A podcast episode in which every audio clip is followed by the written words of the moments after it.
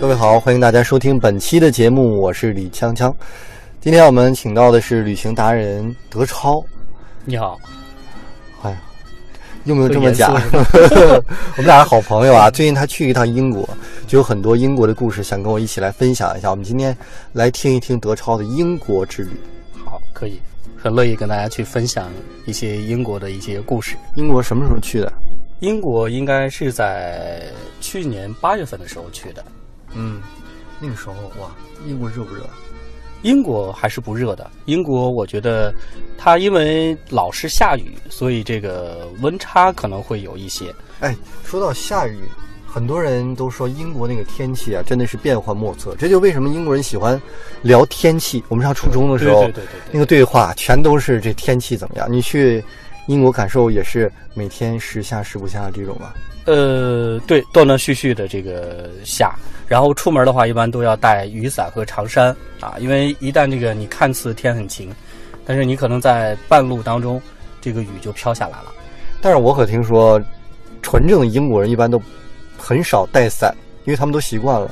他们说，很多人去英国的一个观感就是，外国人都拿伞，但是英国本地人都是在雨中淋着雨往前走，若无其事。你有这样的体会吗？我最大的感受，我是觉得英国人比较抗冷，抗冷，对，特别抗冷。就是那边你去看那些小孩儿，特别小的你，八月份抗什么冷？但是那边的温度跟我们这边八月份的温度是不一样的呀。他那边的温度可能跟我们过年呃正常的可能是二十四度、二十二度，可能是这样一个温度。挺热的。呃，还好吧，呃，可能呃应该平均温度应该在二十二左右。我觉得嗯我去那一会儿。嗯啊，我觉得小孩儿就是有些时候他那个温差大，到那个傍晚的时候特别冷，但是好多小孩儿就在那个海边，因为因为我去的时候在一个海边住的，特别的多的小孩儿在那个海边那个海水里边，还有很多喷泉里边在来回的穿梭，然后身上全部都湿透了，然后父母就在一旁看着，也不阻止他们。这在我们看就怕小孩感冒，但是我觉得他们那边不是这样。典型的散养啊。我觉得是这样吧，啊，然后特别有意思的一点是，呃因为英国的好天气就特别少嘛，嗯，那、一旦就是你发现有一天，呃，太阳特别足，然后你会发现好多人就居然都不上班了，然后不知道从哪冒出来，就海边挤得跟煮饺子似的。他们说不上班就不上班了。我也不知道啊，到现在我也没闹闹明白这个是怎么。哎，你去英国去哪几个城市？英国的话，呃，基本上一些景点，像剑桥啊，像一些，哎呦，很多城市的名字太长了，我还都忘了。比如说伦敦啊，这些其实都都去了，就是一些比较有名的景点，其实都去了。嗯，你主要是看了很多景点，啊那有没有印象？啊印象最深刻的是哪个？印象最深深刻的、最好玩的一点是去餐厅，在伦敦的时候，呃，去餐厅点餐，因为语言不通嘛，他没有那个中文的菜单，然后后边好多的单词就根本就完全不认识，就完全你就在拿手蒙着就随便比一个，然后就点了。我有一个朋友在那儿是留学生，他也看不明白，可能呃当地有一些菜的名字他也叫不上来德。超，你已经点了五个饮料了，是不是可以了？对这个点很 好。啊、但是英国都说英国食物不好吃，就鱼和炸薯条。你觉得能好吃吗？你吃的怎么样？这一趟，我觉得英国人真的不爱吃。我呃举个最简单的例子，我觉得按理说我们去超市，你就会觉得嗯那正常的这个英国人的生活嘛，可能都是去超市采购啊，你就会发现他们采购的大部分还是比较这个什么呃素食的一些食品。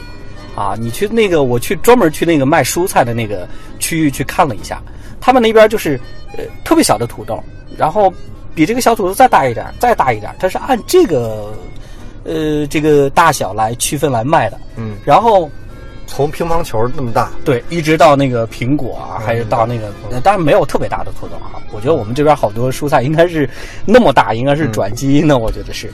然后蔬菜很少，洋葱啊，然后芦笋，其他的就没有了。那边的水果也特别贵啊，就是整体来说还是很少。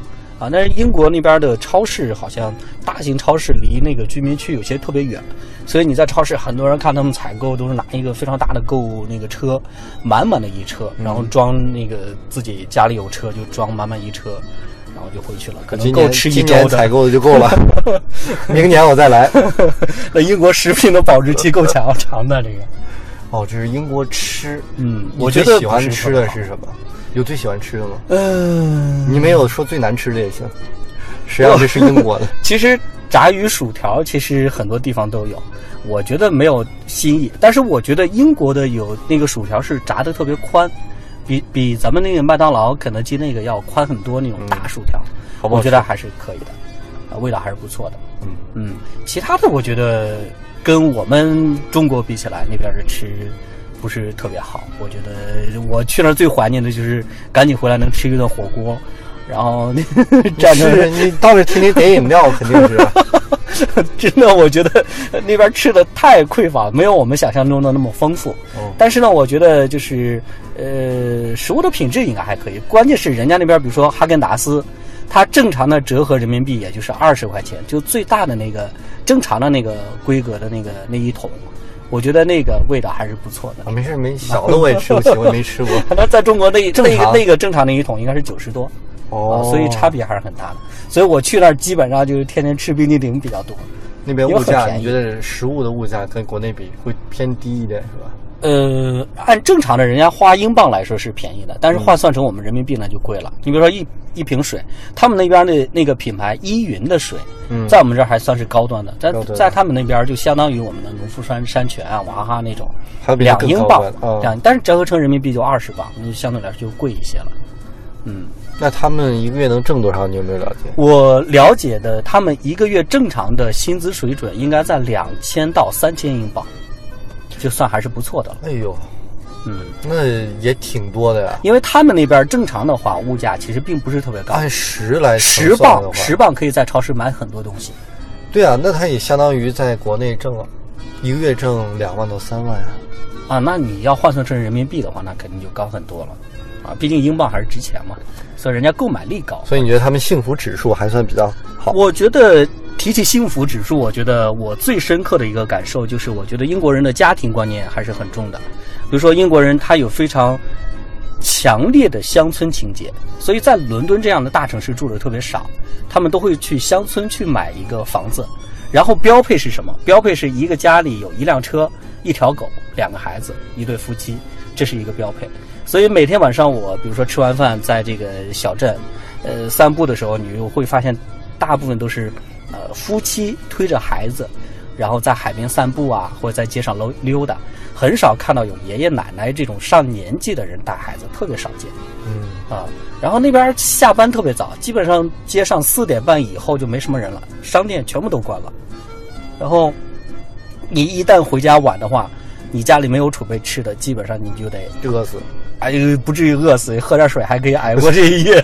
上饭店点饮料去，但是真的是大部分都关，饭店都没有了。呃特别少。四点半以后，因为英国它有个所有的地方都是标配，叫什么叫 High Street，叫高街，就每一个乡镇都会有这样的街，每个街上卖的品牌，呃，英国没有杂牌这一说，都是那个什么呃一一样的牌子，就是你去哪个乡镇上去看乡村，呃，都是一样的，都有这样一条商商业街，大部分都是标配，所以大部分都关门了。呃，你就买不到什么东西，很很很荒凉。我觉得他们的这种家庭观念，我当时我问过，我说这些人这么早回家干嘛呀？多无聊。但是人家就觉得说我要回家早点去陪一陪孩子，陪一陪自己的家人啊，哪怕跟家人在一起吃个晚饭，然后看场电影都是 OK 的。啊，但是年轻人也有他们的这个夜生活啊。你比如说，特别有意思的，我记得是，呃，就是在街上，一般到周六周日或者晚上的时候，会有一个跟电话亭差不多的一个东西，白天看不到，一到晚上或者周六周日，你又看到会特别多。那个东西之前有人让我猜过，我我我也是猜对了啊。那个东西是什么？是厕所，就是男士站立的，就是那个厕所就是便携式的。有没有试一下？没有，呵我唯独去那儿夜生活就打过一次保龄球，呃，夜店没有去过啊，我不太适合这个夜店。啊保龄球馆他们会开到很晚，呃，对，差不多到十点半吧。这就很晚了。对啊，十点半就很。西单也是关到这个时候。呃，没有特别晚的，除非夜店。可能会晚一些。但是英国，我英国回来的朋友跟我说，英国啊、晚上也挺恐怖的，因为呃不太安全大概是九十点钟的时候，赶上什么事儿呢？这是足球比赛散场的时候，这个时候那就很危险了，会有足球流氓经过你身边的时候，那很很吓人。嗯你有没有碰到过这样的？我没有，但是呢，我知道的是，我印象当中我忘了啊，不太确定，应该他们是、英国是可以携带枪支的吗？我居然把这个事儿给忘了。那说明你这一路还是很安全的。呃对，反正晚上别人有警告过我，最好就是九点多、十点以后就不要再出去了。这么乱，英国啊呃，那我不知道啊，可能可能伦敦要好一些吧，啊，伦敦要好一些，但是比较说乡镇上可能还会有会有一些不安定的因素吧。